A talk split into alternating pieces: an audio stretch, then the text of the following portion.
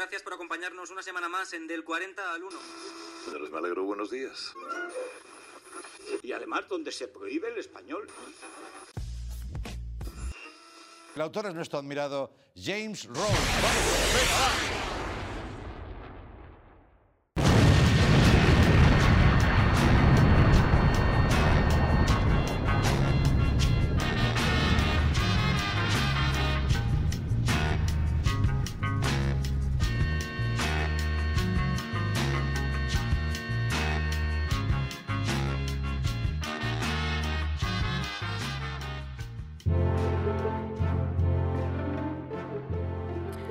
Cuaderno de bitácora 12, al habla Capitán Congrio. Hoy soy un verdadero capitán al mando de este submarino al que he llamado el infame pez. Qué bien sienta desempeñar mi trabajo a pleno rendimiento, teniendo bajo mi mando a esta tripulación de marineros curtidos, aguerridos marinos contra viento y marea. Ajustaré la braza mayor. No habrá cabo de hornos que se me resista. Davy Jones, ven a mí. Soy Capitán Congrio, ven, toma mandanga, chupa de mi bote. Pongo dirección poniente al rescate de Snitchell. Francis Drake, me río de tu bigote. Grumete de la mugre, informe del control de daños. Mira, ¿y si tú estás es? viendo mis discos, que tengo aquí como... Todo esto te Eh, te- eh, Me lo traigo así. Eh, Grumete de la mugre, informe inmediato del control de daños. Bien, joder, qué suerte, la No. verdad que está chulo, ¿eh? Sí, bueno, no me puedo Pero- hacer mis pero- altares que tengo en casa. porque- Recluta esdrújula, resultado de la naturaleza del fondo y peligros de navegación. Que voy preparando para, no sé. Recluta esdrújula, resultado de la carta náutica, posibles alturas de terreno, por favor. Sé si ponerlo por orden alfabético, Bueno, no sé. Eh, eh, eh, eh, a ver, pero ¿qué pasa aquí? ¿Os habla vuestro capitán? Uf, madre mía, ya empieza otra vez con lo del capitán. Pero ¿cómo es posible que sufra un motín el primer día? ¿Desagradecidos? motín congrio que te crees Nemo a bordo del Nautilus y lo más parecido que tiene a Nemo es el gorro ese naranja y amarillo, tío, y blanco. Si tú eres un capitán congrio, yo soy una arponera canadiense hiperprecisa. Ahora mismo, fíjate lo que te digo. Muy bien, ¿no? Me veis como el capitán Pescanova, ¿verdad? Sois unos traidores. Debí preverlo, traidores. Vamos a ver, vamos a ver. eh, Congrio, no hay ninguna visión porque es que no eres capitán. O sea, eh, eh, tú piensas que eres una persona solitaria muy enlatada. O sea, no tenéis sentido de la jerarquía ninguno, ¿no? Solo buscáis una cama mullida y comida gratis que os doy, ¿verdad? Vamos a ver, mm, ahora la jerarquía, ¿sabes? A mí me va a hablar de jerarquía. Se piensa que está todavía en Metrópoli. Es que no levanta cabeza este hombre, ¿eh? No sabéis ni seguir una brújula. Sea, ¿cómo voy a poder sobrevivir con semejante caterva de inútiles? Vamos a ver, no tenemos rumbo, Congrio. Este artilugio no te sirve de nada. O sea, qué brújula. Eh, estamos aquí como si tuviera ahora mismo una trituradora de papel del último pasillo del líder, vamos. No me vengas con esas, ¿eh? Todavía guardo una picadora que masajeaba trozos de carne y acariciaba a las migas del pan. Perdona que te diga, Congrio, pero tú de capitán lo que eres el capitán tiesura, en todo caso. Esdrújula, ¿eh? Eres una clasista, ¿eh? Lo sabía, ¿eh? Aparte, como, fue mi, como fuiste mi profesora, no acepta, ¿eh? Mi mandato. ¿eh? Amigo, amigo, amigo, amigo, amigo. Lo de clasista mm, me suena a lo- la discusión que tuvimos el otro día, ¿eh? Vale ya, basta. Stop. Incluso, incluso los piratas alzan una bandera negra antes de atacar a otro barco. Ustedes no, porque sois unos civilinos. Pero no podréis con Congrio. He luchado con tiburones martillo y aves muy rapaces. Vamos a ver, Congrio, que te estás atacando tú solo, que tienes delirios de grandeza, que es que estás como una cabra. La soledad te está sentando fatal. Y encima mezclas lo que está pasando por debajo del mar con lo que te ocurre aquí- aquí dentro, con las visitas que tienes. Mm, Yo de verdad, tienes, tienes la cabeza como una orzapito, vamos. A partir de ahora seré Congrio el destructor. Nunca más os haré café por las mañanas. Vamos a ver, tú tienes lo que creo que tiene el cerebro lleno de tagarnina, amigo. A ver, lo del café eh, no es café. Te alguien te lo tiene que decir, ¿vale? Porque yo mm, jamás he podido con esa chicoria maloliente que llevo en estado líquido y suave desde que subí a este maldito latón. Así que déjate. Además, tú no eres el criado con Sail, tú eras el capitán Congrio, ¿no? Cuidarse de ese chico agradable y deleitoso. Llamadme ahora Corsario Congrio. Soy Henry Morgan. ¿Estamos arriba o debajo del mar, amigo? Soy un filibustero malvado. Soy un filibustero Lo muy que eres malvado. un gran amante de los adjetivos extraños, tío, de verdad. Ahora va a surcar los mares de nuevo, delirando otra vez. Somos piratas, somos invitados, vamos en un submarino, nos montamos en una patera. Congrio, Congrio, Céntrate céntrate. Y por cierto, Pedro, estoy harto de escuchar tu música. Ea, ya tenía que decirlo. Ya está, ya está dicho. ¿Cómo? Estoy harto. A, a bocajarro, Harto ¿no? de tu música. Primer, pr- primer misil lanzado a su propio compañero. No te gusta mi música. Te debía verte venir, amigo. Todos tus chascarrillos a mis temas siempre han sido una farsa. Y quiero leer cómics de Mortadelo y Filemón, por favor. Basta ya de novelas turbias latinoamericanas. Joder. Mira, Congrio, eh, gracias a mí aprendiste a leer y gracias a mis novelas latinoamericanas turbias has reaprendido a leer. Mira, chaval, lo que se va a poner turbio eh, este maldito Eh, ¿vale? no, por aquí no que toma, aquí no- prepárate, maldito. ¡Toma! Toma, capitán, capitán Pescanova. ¡Pacotilla! Toma, que ahora que eres filibustero, ¿no? toma, Mira la radio. Toma, toma tu radio, mira tu radio, toma, tu radio, tu radio, tu radio, tu radio.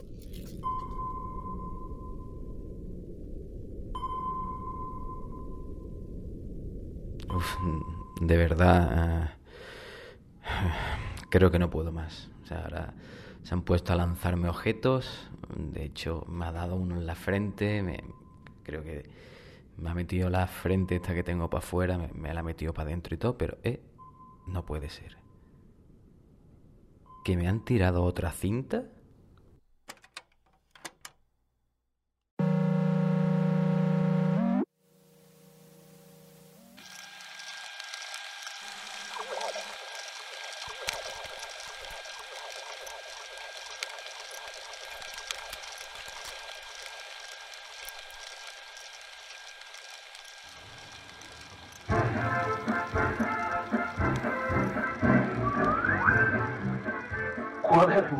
Terapia día 5.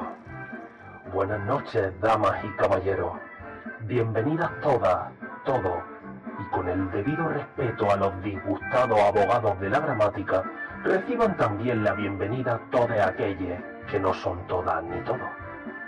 Pasen y disfruten de una velada excepcional. Tengo el absoluto privilegio de presentarles el último sainete de la izquierda oficial patria. La comedia que se estrena en unos instantes tiene como protagonista a un partido político que, en su afán por garantizar los derechos laborales, dispone que estar 12 horas detrás de una barra sirviendo copa es trabajo. Cruzarse las noches repartiendo comida de casa en casa es trabajo. Pero masturbar una polla hasta que ésta eyacule es un delito. Fíjense en el enredo desternillante de la función de esta noche. El Partido de los Trabajadores prohibiendo aquel trabajo cuya fuerza de producción no puede controlar. El feminismo institucional, en su incuestionable lucha por los derechos del sujeto femenino, determina que las prostitutas no tienen cabida en el reparto de la igualdad. Doble bofetón para las putas, que quedan excluidas de la esfera económica y no reconocidas como sujeto político. Pero denme unos minutos antes de que empiece el espectáculo.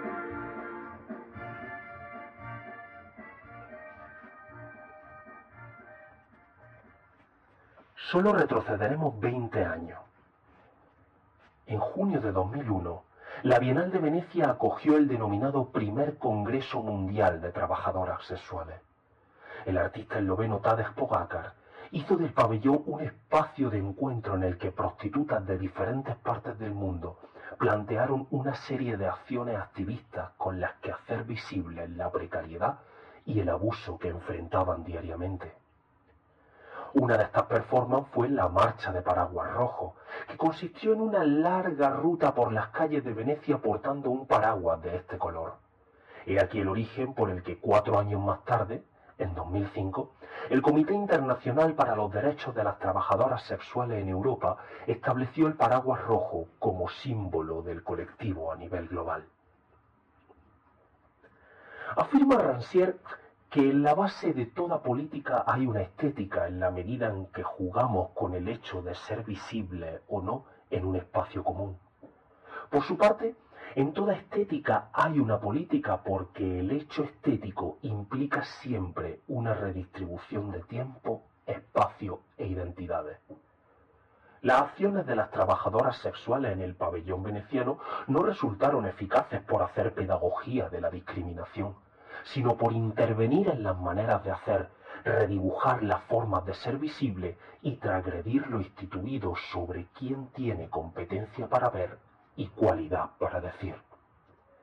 Frente al orden naturalizado que las destina a posiciones proscritas, las prácticas de las trabajadoras sexuales en la Bienal trazaron formas novedosas de enunciación colectiva, empleando el arte como elemento clave en la configuración de los espacios de lo político, las acciones evidenciaron la inapelable capacidad de éste para tambalear los cánones de lo pensable, lo decible y lo factible, parafraseando al filósofo argelino. A lo largo y ancho del territorio peninsular hay una vasta red de colectivos y asociaciones transfeministas que claman contra la criminalización institucional del trabajo sexual. Es menester repensar los discursos y la legislación de una izquierda que cuanto más se bautiza progresista e igualitaria, más se desvela policial y putófoba. Sin más dilación, que dé comienzo el espectáculo. Desde el peor de los mundos posibles, por si alguien escucha cuando ya nadie escucha.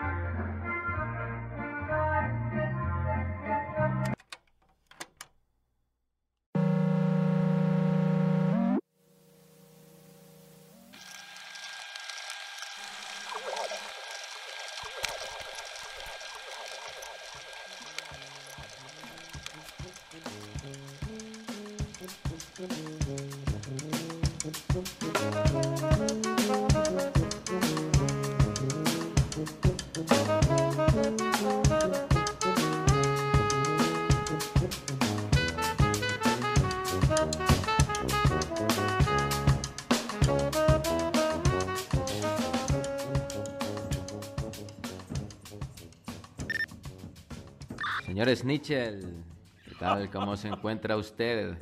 Ansioso, ansioso, porque no me dijo usted que vendría a verme a por mí pronto. Estoy desesperado, Snitchell. Ya no soy nadie. Estoy en camino, Snitchell. Estoy en camino. Dentro de poco podré abrazarte y tenerte en mi regazo. Snitchell, estoy muy contento. Tú ya lo sabes de Sí. hablar contigo. Tú ya sabes que yo te aprecio muchísimo. Lo sé. Pero, pero también me, me están llegando a mis oídos que eres una persona muy querida, ¿no? Ya en el resto de- del mundo me están diciendo que eres, eres un tío muy querido, eres un tío muy entrañable, Snitchell. Sí, no, no, bueno, eh, eh, ¿qué quiere que Hombre, procuro, procuro eh, ser todo lo mimoso que uno eh, es capaz de, de- de mimotear, pero vamos, si tengo que sacar mis garras, las saco, ¿eh? De un plato de comida, saco la garra siempre. No, Snitchell, pero eres muy mimoso, eres muy entrañable. Snitchell, eres Juanito Valderrama con un sombrero de ala ancha, Snitchell. ¡Ah! Snitchell, ¡Ah! eres, eres Jack Lemon poniéndose el bombín en el apartamento.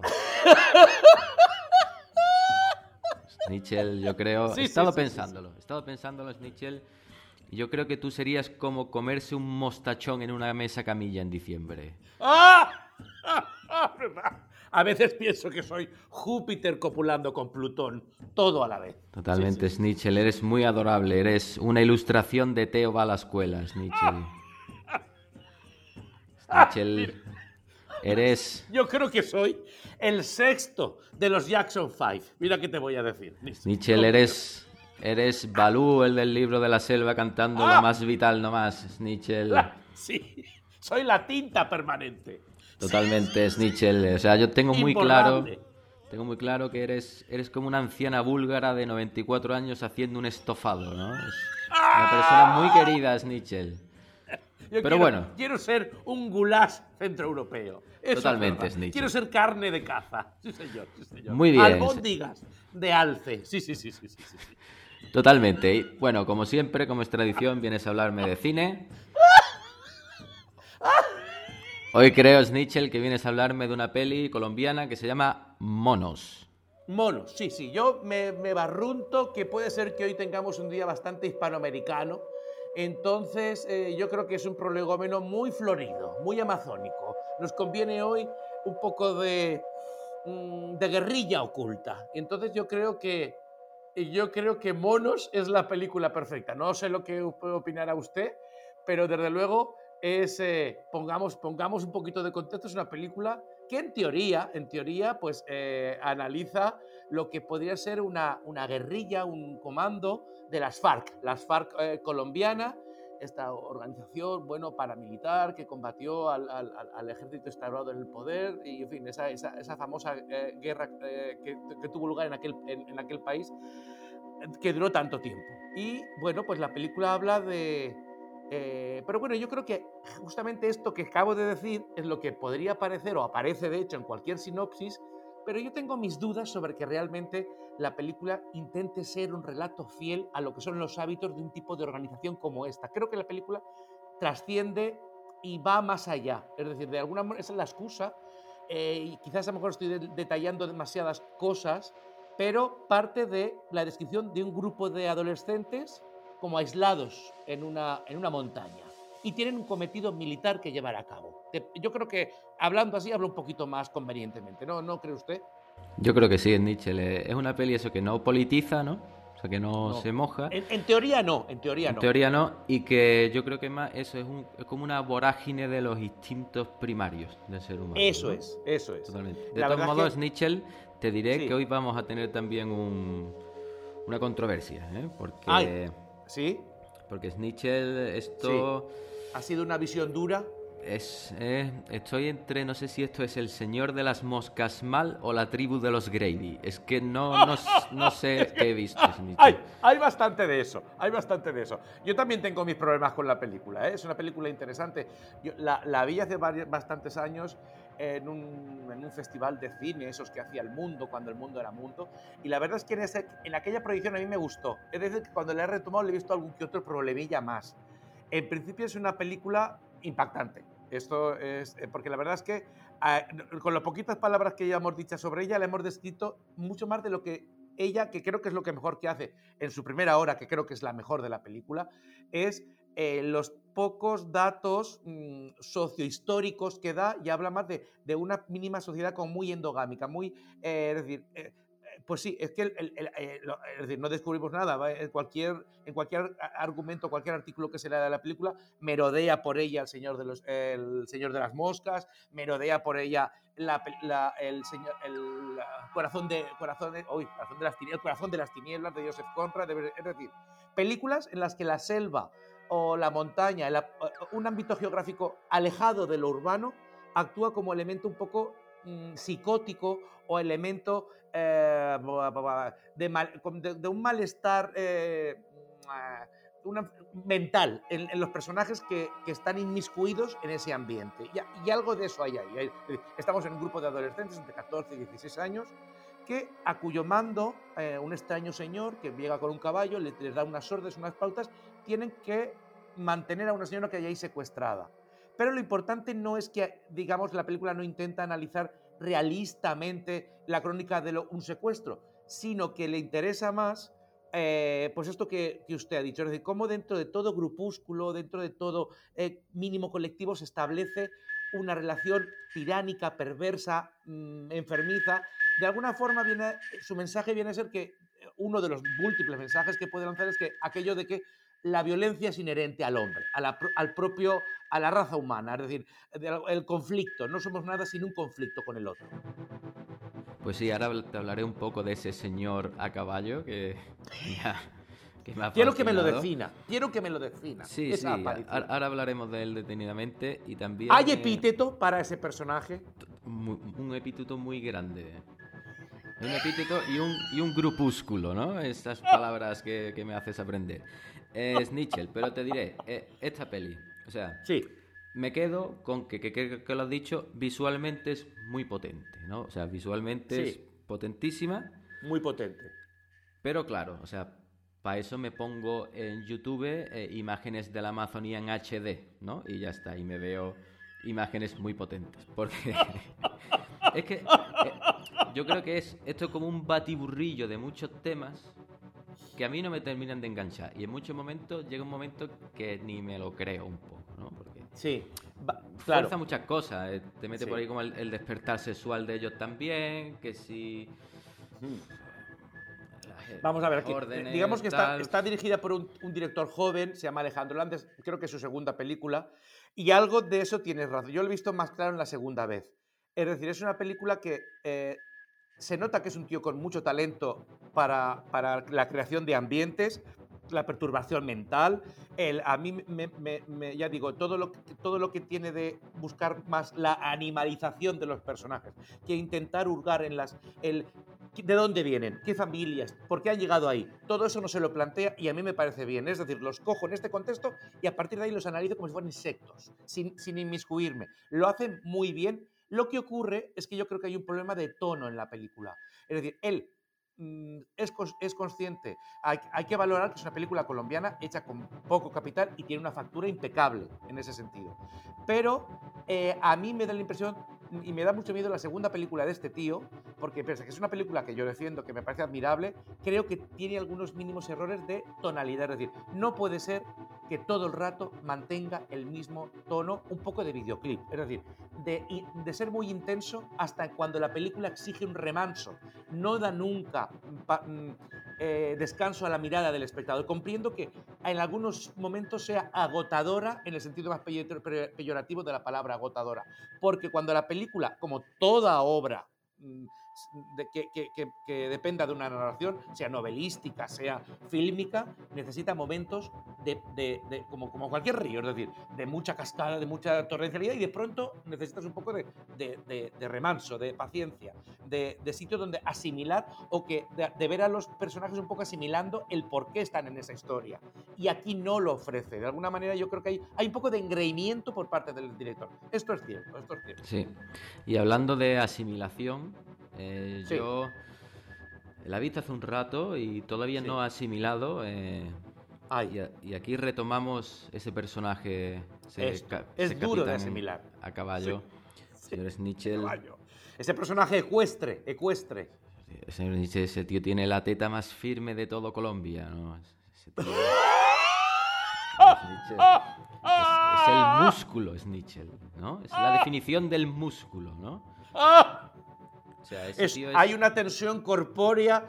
Sí, señor, sí, señor. Que, que, que, que ni- ni- ni- ni- exacto, es, es un poco eh, esto- esta cosa de, de- de un gran escultor eh, renacentista, ¿no? Esa tensión del cuerpo aquí a punto de. Parecen los esclavos de Miguel Ángel, a punto de reventar y no revienta. Totalmente, Es, un- es que es un- es- es una, con- una, cron- una concreción espectacular, aun siendo un hombre de, de muy pequeña estatura. Claro, Snitchell, es que es el capitán Pétreo, ¿eh? es, es el sargento Dorsales. Pero es que es un enano. o sea, eh, claro, es que es un enano, Snitchell, es un maldito Sí. enano. Sí. Pero que es, es que, pero que es, es la fuerza, ¿no? Es que, Es, es lo telúrico, hecho esternocleidomastoideo. Es es así. que no, es no se me va de la mente. Es, es- es la Es potencia. imborrable, es imborrable, es La imborrable. madre que lo parió, ¿no? Es- es- a, a mí me parece que, que el- es un- eh, eh, como, como en toda la película, toda la primera parte, creo que es la primera aparición de este personaje, como todos, me parece un muy buen planteamiento. La película, yo creo que ese es uno de sus pecados, o una de las cosas que no puede salvar. Que me parece que la primera hora es mm, apasionante y luego se- en la segunda parte es más selvática, más de acción. La película que mm, eh, se pierde un, po- pierde un poco la intensidad, que yo creo que recobra al final, el último cuarto de hora. Eh, pero, mm, ya digo, yo esta segundo visionado le he visto algún que otro problema más que la primera. La primera me pareció más redonda, ahora creo que es una película, una propuesta estimulante, una propuesta a recomendar, pero que a la cual le he visto alguna fisura, aparte de ese gran músculo terráqueo, sí señor. Esa gran, esa gran roca colombiana que nos ha salido ahí de pronto, sí, es así. Totalmente. Bueno, pues la recomendamos, aunque no nos haya parecido una obra maestra. A mí me encantaría es. irme de picnic a la localización esa del principio. O sea, yo quiero Totalmente. comerme, quiero comerme un bocadillo de caña de lomo a los pies de, es- de ese peñasco, ¿no? Es que, Exacto, sí, señor. que no sé, quiero llevarme un... un- ¿Cuándo? ¿Qué ganas tengo de caña de loco termo con de usted? ¿Cuándo caliente. viene usted a por mí? Venga ya. Pues Venga ya está, ya, Snitchell. qué Pues, pues muy bien. Pues hablar contigo es un placer, pero vamos a dejarlo Sí. ya porque voy en tu Ya está. búsqueda, Snitchell. Voy en tu Venga, búsqueda. hala, ya está. Búsqueme. Oye. Ahora Congrio. Congrio, Congrio está hablando. O sea, eh, eh, esto lo de la radio. Ah, ¿Quién- quién- escu- escuchando, tengo ¿Podemos tantas pasar? ganas de verte que escucho voces entre tú y yo. Eh, sí, Snitchell, es que mira, te Uy. presento aquí a mis invitados. que están aquí. Sí. Este es Pedro de la Mugre. Este es señor Sí. Snitchell. Sí. Pedro, encantado. pero ¿cómo? O sea, e- estáis hablando por aquí con. A ver, esa voz que es que De estoy- la mugre. Puede hablar otra vez. Otra que vez. yo creo que lo. Oigo dos voces. ¿Es ¿Es brújula? Michelle? ¡Ah! ¡Soy no esdrújula! ¡Ay, qué ¡Qué ilusión! La ¿Pero única es este ser tipo? humana bípeda que he visto en mucho tiempo. ¿Por qué grita? ¿Por qué Mi se ríe? Esdru. Soy porque yo la quiero mucho, es que la quise. Bueno, tampoco te pases, que nos vimos un ratito solo.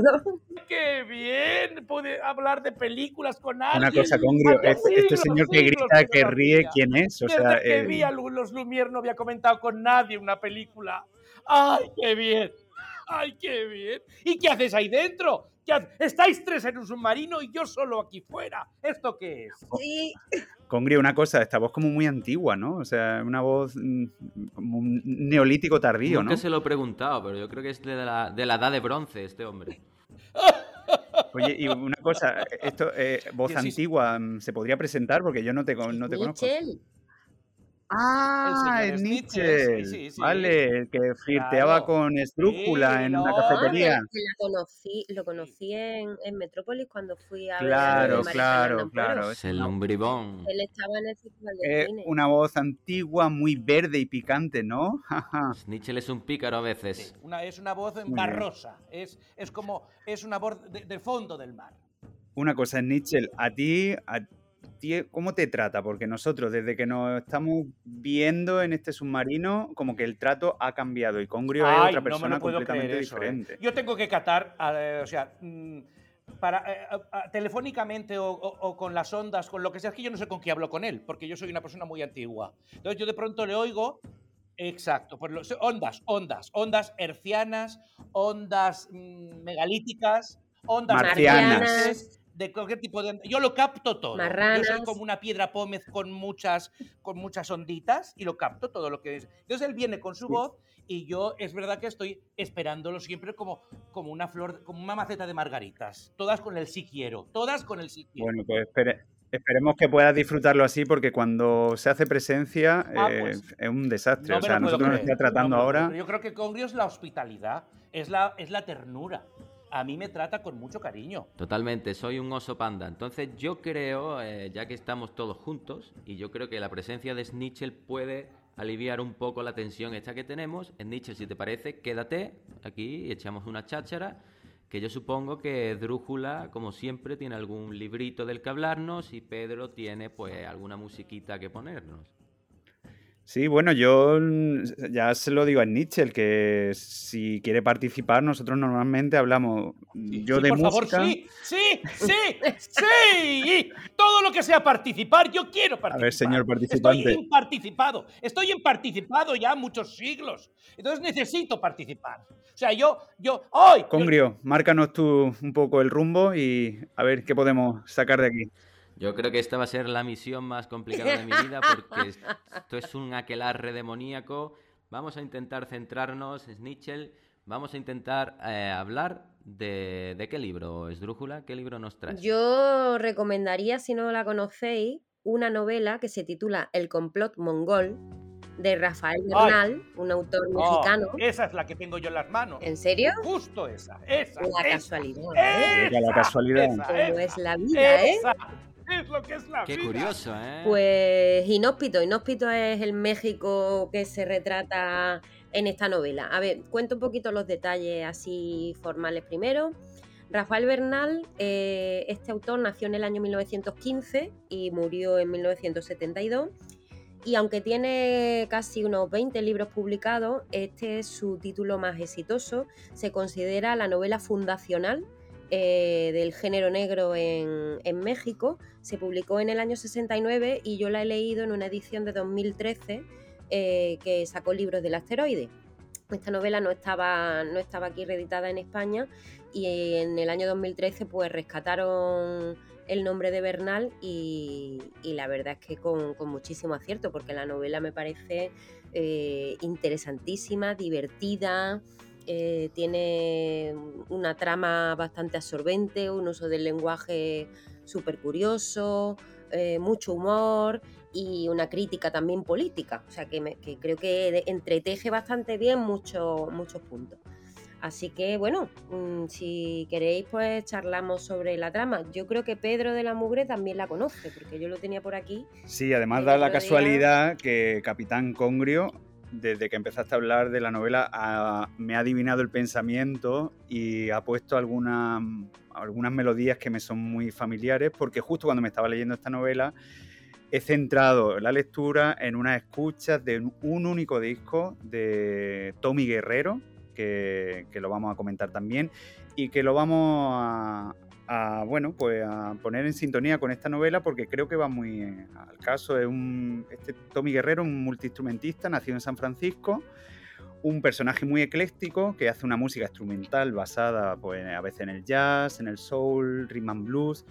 Y no sé, como que este disco, Road to Nowhere, eh, del 2018, como que encaja muy bien con esta novela. Así que si me permitís que lo dejemos de fondo y que vayamos parando en algunos momentos para escuchar algunas cosas, temas que quería proponer este Tommy Guerrero, pues si te parece bien, Capitán Congrio, que lo hagamos así. Vamos a ello.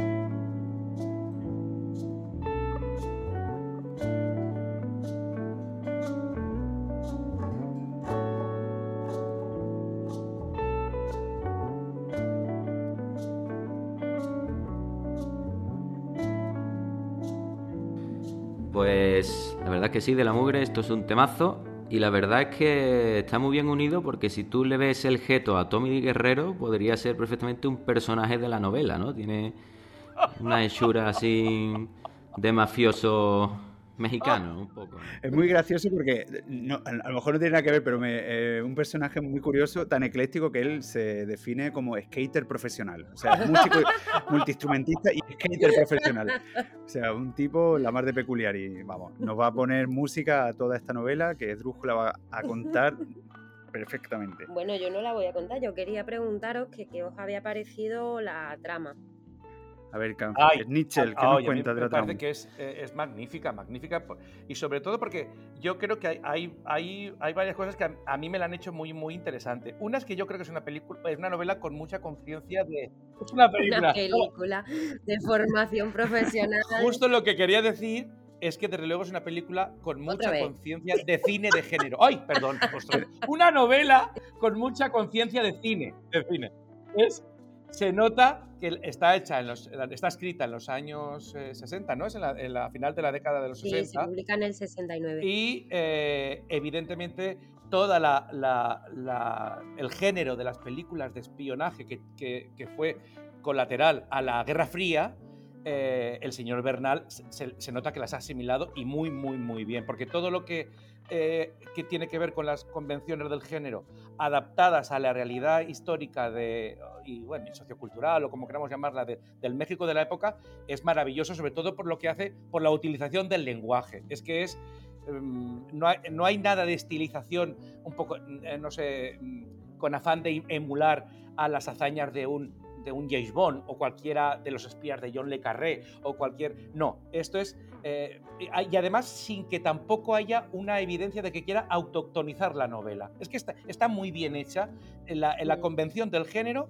y la autenticidad sobre todo del gran Filiberto, que, del, del- del- del- de esa voz en, en- en ese yo todo el rato recurrente, con esa le- ese lenguaje tan... eh, claro, es que a mí me da mucha vergüenza hablar en términos de literatura hispanoamericana cuando me, me considero un seducido por, por, por el lenguaje porque no lo conozco, cuando para ellos es su, su, su norma, su cotidianidad, pero es que suena también y es tan rico, tan... Y tan, el- los tacos son maravillosos cuando los dice uno que no somos nosotros. Y, y, Pinche Nietzsche. y, y- y- y- y- y además, eh, creo que lo, lo- otra de las bazas que maneja muy bien es la hiperverosimilitud de todos los conflictos. No estamos ante ningún Superman, no estamos ante ningún, ante ningún superhéroe, ni ante... eh, él, él- es magnífico, por ejemplo, como a veces se, se- cuando conoce al, al tío que llega del FBI, como le dice, es un tío muy, muy, se le nota muy karateca, muy esas cosas, pero que no es lo que es él. Es decir, él, él se va definiendo sobre todo por su propia voz personal, por su lenguaje y por, bueno, en fin, por... eh, A mí me ha encantado. Ahora, decid vosotros por qué os ha gustado a vosotros. Vamos a situar un poco la trama, que porque creo que a lo mejor eh, los que nos estén escuchando Eso están un poco perdidos. Aquí hablamos de Filiberto García, que bueno, pues es como una especie de detective muy antiguo, como el señor Nietzsche, Más que- moderno que yo. Más considerado como a lo mejor un asesino a sueldo, bueno, una persona que estos asuntos detectivescos le viene un poco grande y sobre todo lo que le viene grande es un complot, eh, una trama de- que viene desde Mongolia y es como un asunto que tiene que resolver porque se supone que vienen a asesinar al presidente de los Estados Unidos. Entonces este capitán, este capitán, perdón, este personaje, Filiberto García, está ayudado por dos agentes, uno del FBI que llamado Graves y de la KGB llamado Lasky, que bueno, pues comparten un, unos episodios y una trama que bueno, pues no vamos a desvelar nada porque es, como bien dice Nietzsche, muy rica, muy bien urdida, me parece que es una novela de manual, de hecho, bueno, pues leyendo y comentando aquí en el submarino con Esdrújula, ya sé mm, de buena mano que, que es la primera novela negra México y bueno, pues referencia del género y totalmente, bueno, nutrida de Hammett, de Chandler, es como una novela de, de escuela, ¿no? De estas que hacen escuela y para el lector es como un engranaje perfecto del que no puede dejar de leer ni una, ni una coma. O sea, Sí. Sí. Sí, sí, sí. El libro eh, es verdad que es novela fundacional del género en, en México, porque claro, la- el género negro, eh, la vertiente norteamericana, el hard boil, se había hecho eh, trasplantado, digamos, en, en América Latina, en algunos países lo que se habían hecho era traducciones, imitaciones, pero es la primera recreación de la fórmula con elementos autóctonos. Entonces aparecen todos los, pilares de la novela negra, el investigador, eh, las mujeres, la existencia de un crimen, la corrupción de la sociedad, el, brazo político poderoso y armado que revela que en realidad muchas veces los responsables no son los que pagan el pato, sino que, que- son las mentes que los han ordenado. A lo mejor tú tienes brazos ejecutores de la violencia, pero esos no son los, los responsables de la violencia.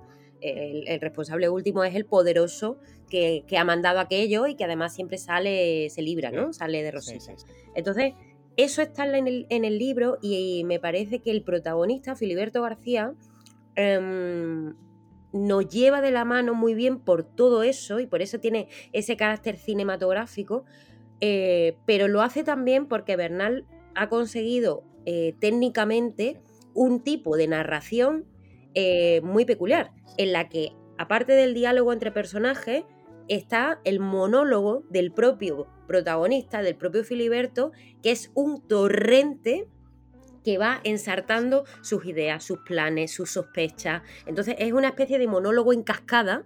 eh, es. Ya el, monólogo, el, el narrador en tercera persona mm, prácticamente desaparece y se funde con él Y, bueno, es como si te llevara eso, pues de la mano por ese México, eh, en donde están los chinos, por un lado, eh, con el tráfico de drogas, eh, la policía con los usos violentos y, y las leyes que quieren aplicar ahora mm, después de la revolución, ese conflicto entre generaciones, entre gente que ha visto mucha violencia y un país azotado por, por la guerra interna y cómo ahora que se quieren recuperar están invadidos por los yanquis, es. eh, los rusos intentando utilizarlo para llegar a Los Cuba. chinos, bueno, es una locura. Es una locura absoluta. O sea, pensar en un complot que se origina en Mongolia, en la Mongolia exterior, según La Mongolia ¿no? exterior es magnífico. y que viene a México, es, de traca, o sea, es divertidísimo. sí, sí, sí. Este complot, vamos a hacer una cosa, como veo que se está acabando la gramolilla, vamos a poner otro No me temazo digas eso. para... ¡Ya! Sí, vamos a darle, vamos a darle caña. más. y vamos- Quiero participar más. vamos. eh, en Nichel es tan sencillo como que vamos a poner un temazo de Tommy Guerrero, White Sands, y puedes hablar luego abiertamente de todo lo que quieras. Dentro, White Sands.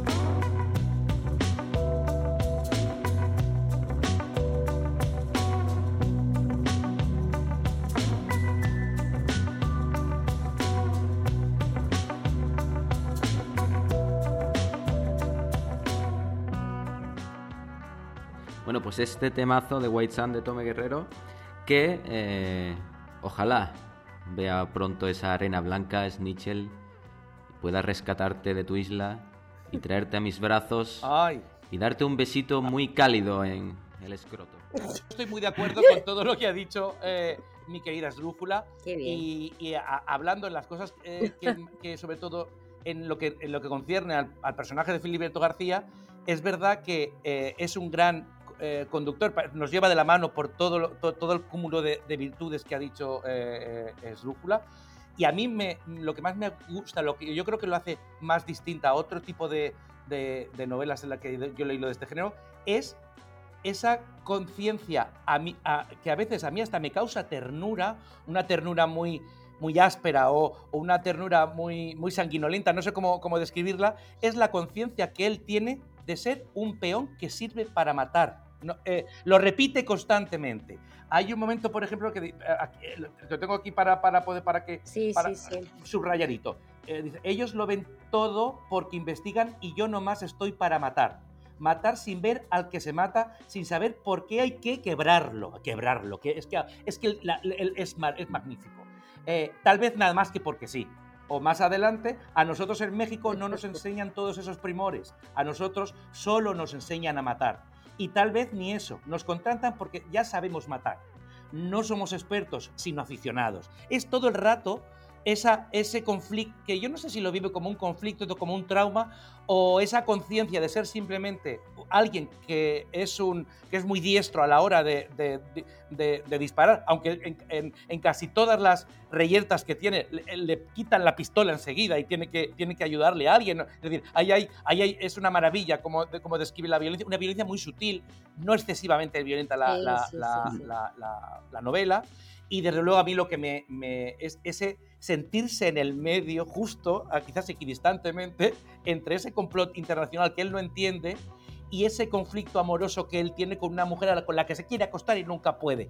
Es decir, eh, que son esos dos, esos dos polos de México, China, Rusia, Estados Unidos, pero yo lo que quiero es ir y llegar de noche y que Martita eh, eh, te- tener, tener, exactamente, es decir, y a mí eso me parece, a mí me parece hasta, hasta tierno, me parece hasta tierno.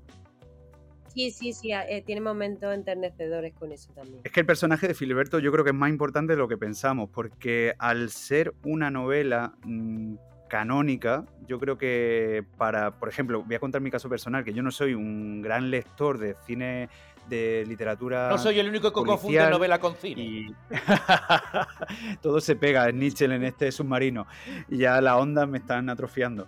Entonces, lo que me gusta y que tenemos que alabar de- de- del personaje Filiberto García, y aquí Bernal creo que lo borda, es que consigue que, todo, todo el género, todas las dudas que pueden surgir del género, todas la- las premisas de, que nos puede dar este género, se canalizan muy bien en este personaje. Entonces, para los que no somos lectores de- de policial, todas las dudas que le rondan a él, como, como el- lo detectivesco, lo profesional, eh, el- para un lector no entendido de policial ayuda muchísimo. Entonces lo convierte como una novela base y este personaje se hace de querer por eso, porque te, te ayuda perfectamente a conectar con el, con el género y sobre todo, bueno, pues te, te lleva a unos lugares neutrales donde, bueno, pues el género no es tan importante a la vez que te está ilustrando y te está enseñando el género en su máxima plenitud.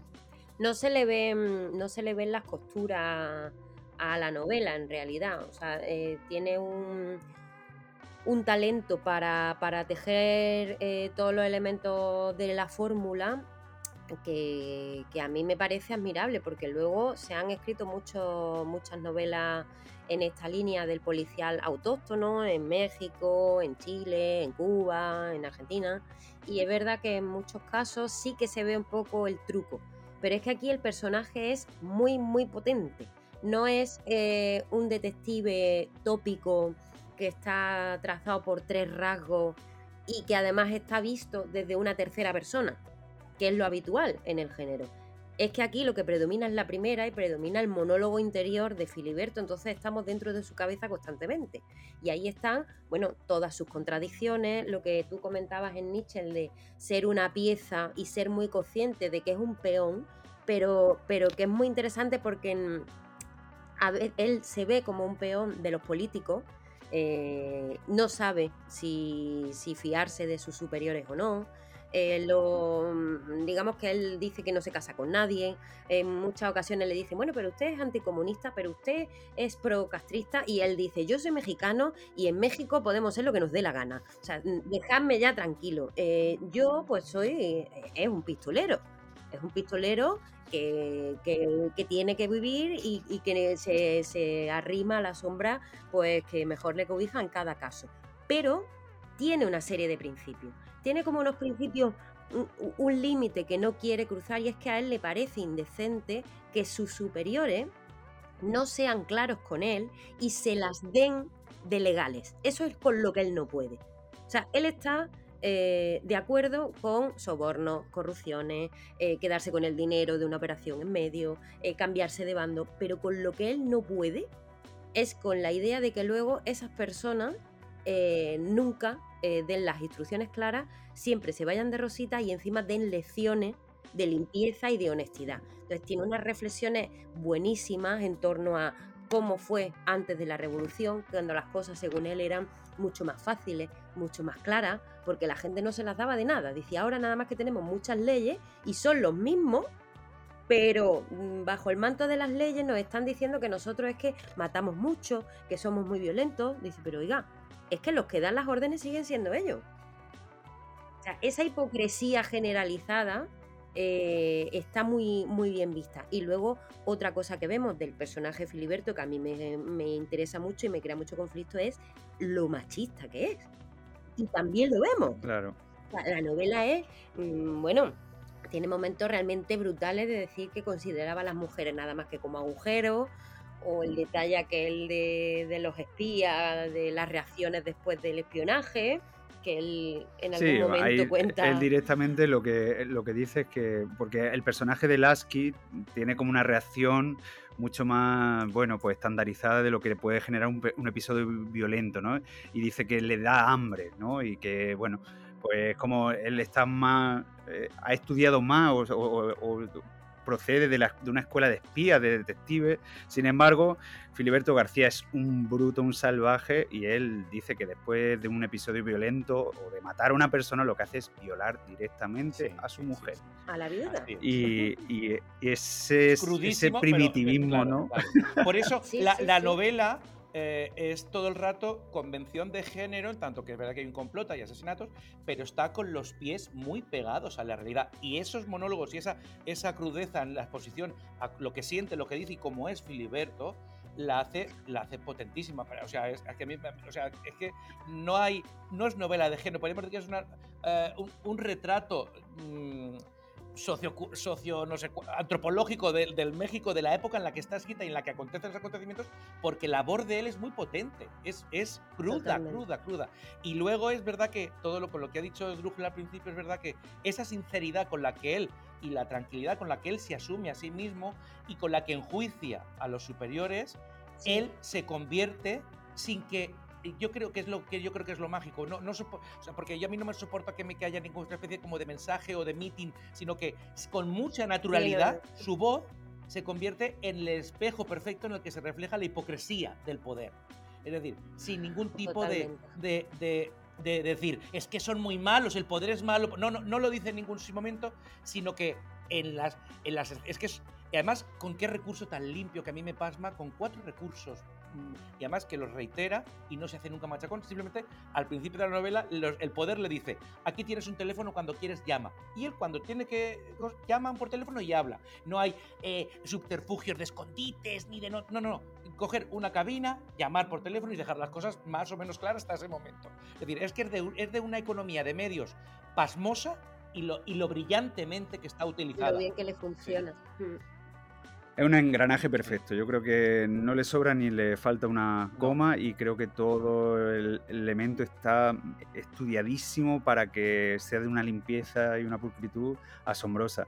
Como estamos hablando un poco de Filiberto García, sus reflexiones, su monólogo interior, eh, me atrevía, porque he estado investigando un poco sobre la novela, que en el año 89 creo que se hizo una radionovela con en 11 episodios.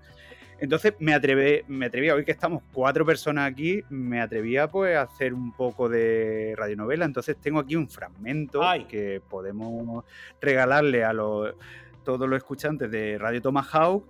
Y había elegido un tema de nuestro disco que nos está acompañando. Y si os apetece, pues podemos, si a Capitán Congrio le apetece mmm, radiar un poco esta novela. Me hace muchísima ilusión de la movie. Ay, sí, sí, sí, sí. Pues venga, vamos a escuchar Silent Miles de Tommy Guerrero y vamos a, a hacer un poco de, de, novela por la radio, ¿no?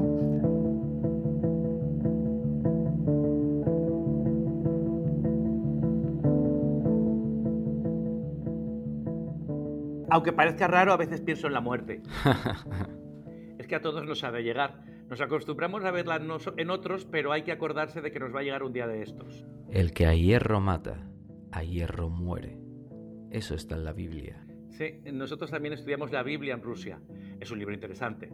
Y nuestros grandes escritores han tratado muchas veces el problema de la muerte. Y sus grandes gobernantes la han usado. No se puede gobernar sin matar, amigo Graves. Eso lo han aprendido ya todos los pueblos. Por eso existimos nosotros. Para investigar. Y para matar cuando llega el momento. Eh, sí, para matar. Pero no pensaba en eso, pensaba en la muerte que debe llegarnos. Matamos, pero no sabemos qué es morirse.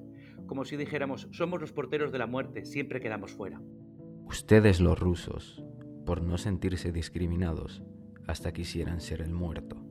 Pase usted a su muerte, le decimos a la gente. Pero nosotros nos quedamos fuera, hasta que nos llegue el día de pasar, como si estuviéramos esperando el turno en la antesala de un dentista y en el fondo estamos seguros de que nos va a llegar ese turno, aunque sabemos que nos llegará. ¿Tiene miedo a morirse? Solo los que no saben nada de la muerte no le tienen miedo. Nosotros sabemos demasiado. Ahora sí que me salieron filósofos esto. A cada capillita le llega su fiestecita y por allí anda una bala que nos busca o un mecate de la luz como a este pinche gringa. Y quien quita y sea una pulmonía. Murió en su cama con todos los auxilios espirituales y la bendición papal. Jíjole, como que no había pensado en eso. El coronel va a morir en su cama, lo mismo que el Rosendo del Valle. Hay categorías de muerte y hombres en la categoría de muertos en su cama, con todos los auxilios espirituales. Derechito para el cielo, para hacerle allá el angelito. Capaz y la gringa esta ya tiene sus alas y su coronita, aunque no murió en su cama. Y esta debió morir en su cama, porque era la que más usaba en la vida pero le tocó la, de malas y se metió a mucha intriga internacional. Y Martita en mi cama, tan buena que está y solita en mi cama. Y la gringa que quería dejar su vida de Cuzca y hacerle a la intriga internacional. Y le hicieron al mecate de la luz y ni siquiera pudo regresar a la cama, que es lo único que sabía. Y cuando se dio cuenta, en vez de party, tenía velorio. Pinche gringa.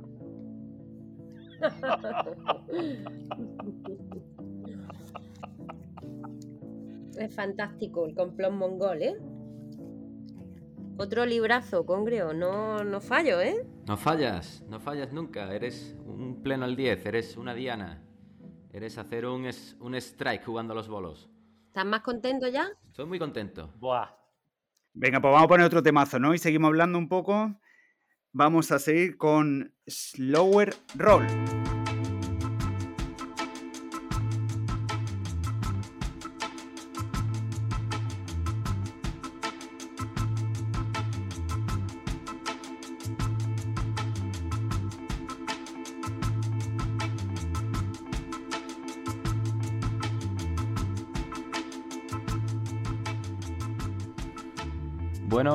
Bueno, bueno, bueno, este otro tremazo es Lower Roll.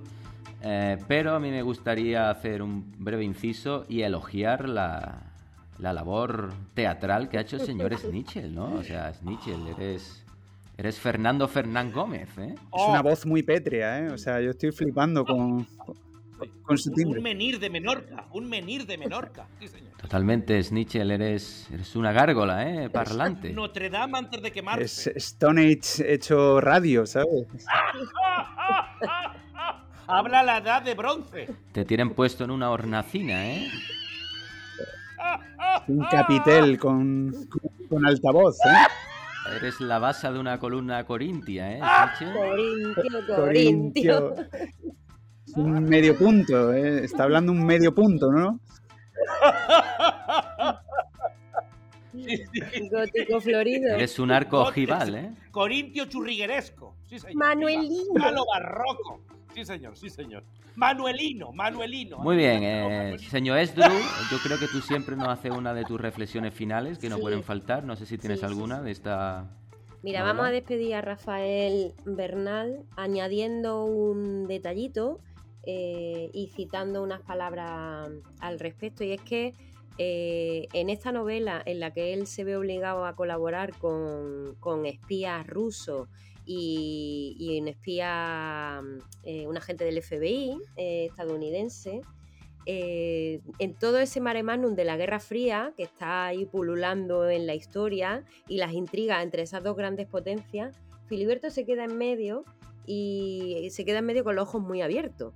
Entonces tiene momentos grandísimos como, como este que voy a leer. Dice... Graves hablaba el español perfectamente, sin acento. Pinche gringo. Yo creo que el ruso me va a decir lo mismo acerca de este cuate. Tienen gente para investigar todo. Creo que no hacen más que eso, investigar, y por eso mismo no pudieron detener el golpe en Dallas. Andaban investigando tanto que no vieron al changuito con su rifle. Y ahora, si nos atarugamos, aquí va a pasar lo mismo, mientras siguen investigando todo. ¿Quién sabe cuántas cosas sabrán de mí? ¿Capaz? Y hasta ya saben que le hice al maje con Martita y por eso se ríe tanto. Pinche Mongolia exterior. Pinche fabricantes de muertos en serie, de muertos de segunda. Y hay otros por allí de la Mongolia exterior que tienen libertad para hacer muertos de primera, cadáveres. Para estos no hay más que comunistas y anticomunistas. ¿Qué pasa si le digo la verdad? Yo soy pistolero y nada más. Y me da lo mismo a cuál partido pertenece el difunto. Si hasta un cura me eché una vez, órdenes de mi general Marchena, por allá por el 29. Graves lo veía con sus ojos duros, pero con la misma sonrisa turística de vendedor de automóviles. Tenía entendido que íbamos a cooperar, señor García. ¡Bravo! Bravo, bravo, bravo. Una grandísima novela. Sí, Muy sí. bien. Nos ha encantado, qué bien. A mí me ha hecho unos días, me ha hecho pasar unos días divinos aquí en Qué mi isla. bien, qué Estoy, bien, qué bien. estoy que quiero ir a México y volver a mi isla. Que venga alguien a por mí, que yo quiero ya. Venga, vamos a poner un tema para terminar. Vamos a poner un tema para terminar y que creo que resume toda la novela, que se llama Quiero ir a Acapulco. El Camino Negro.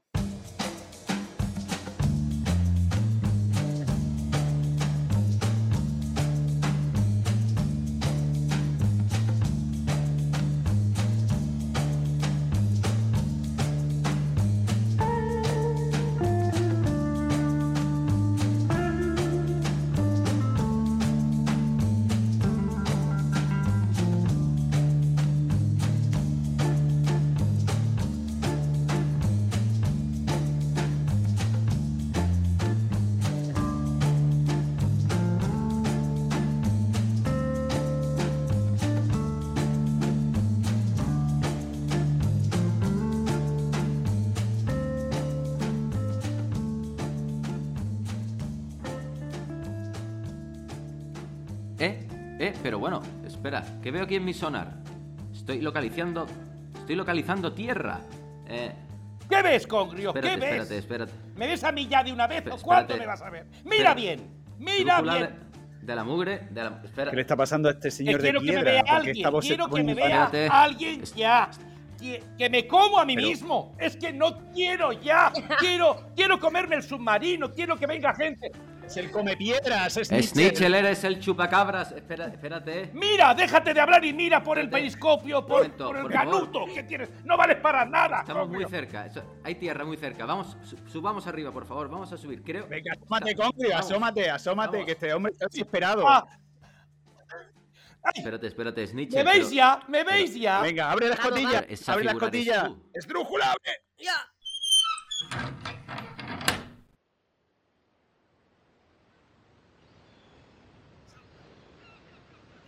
Pero espérate, Snitchel. Yo, pero yo te imaginaba mucho más señor. esbelto, Snitchel. Pero ¿esto qué Es es? esa figura ¡Ah, humana. soy yo! ¡Soy yo! ¡Soy yo! No. Ah, sí, sí, sí, Dios sí. mío. Es un animal, ¿no? Espérate, pero eres. Pero eres una larva. Me imaginaba ¡Venid! una cosa más férrea, es muy blando, ¿no? Da abrazadas. Nada. Tírate al agua, Snitchel, ¡Me ¡vamos! voy al agua! ¡Ay!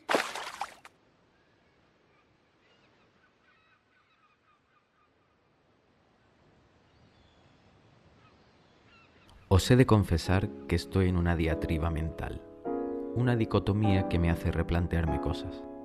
Por un lado, la soledad en la que estaba envuelto hasta recoger a mis amigos me estaba convirtiendo en un ser huraño, misántropo incluso. Me hacía ver fantasmas en las paredes de mi submarino, trasgos oscuros, que por otra parte no eran sino proyecciones de mi propio interior. Ahora, y aunque la convivencia a veces no sea la mejor, la socialización con ellos va llenando poco a poco ese compartimento de gasolina que tenía vacío. Y el motor pues vuelve a arrancar y me hace seguir el camino, quién sabe hasta qué destino. Pero vuelvo a confiar en el género humano, en su raciocinio que creía estaba perdido. O lo sigue estando. Antaño eran los estamentos de poder los que ponían jaulas y fuego a las palabras de esas personas lúcidas.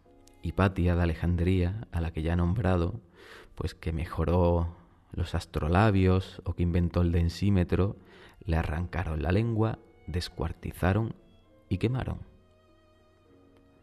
Copérnico, Giordano Bruno, Vanini, Darwin o Galileo, perseguido por decir que la tierra se movía a través de los cielos. ¿Cómo es posible que te persigan por esa afirmación tan bonita? Hombres y mujeres de ciencia, herejes, callados por las fuerzas de poder. Hoy en día, millones de personas, ciudadanos de a pie, entre nosotros, hay que creen, por ejemplo, que la Tierra es plana. Incluso iban a fletar un crucero para llegar al rellanito ese que se supone que está en el borde. Me los imagino como si tuvieran un monopatín en una pista de skate, ¿no? Negacionistas, esa palabra tan recurrente hoy en día. Creacionistas, negacionistas de la evolución, negacionistas del cambio climático, negacionistas de la nieve, negacionistas del VIH, negacionistas del volcán, negacionistas de la pandemia, negacionistas del COVID y líderes antivacunas que, claro, se están muriendo o las están pasando canutas. Divulgadores científicos, ahora sois más que necesarios y necesarias. Tenéis una guerra abierta contra esta mancha de incautos papanatas, porque todos somos ignorantes, en mayor o menor medida. Pero por favor, dejad de ser crédulos. El humano mató a Dios y tras él quedó un vacío. La conciencia se hizo libre, pero no encontró un sentido. Tratando de llenar ese hueco, el mundo ha enloquecido. Unos por el dolor, otros por placer excesivo. Niños nacen sin pregunta y se drogan deprimidos. Los viejos ocultamos nuestro deseo de morirnos. Todo está corrompido en que nos hemos convertido. Parece la ciudad el cementerio de los vivos. Y no somos ciegos, nacemos con la venda puesta. Gastando el tiempo en todo, menos en las cosas eternas. La gloria solo espuma, el tesoro se halla en el fondo.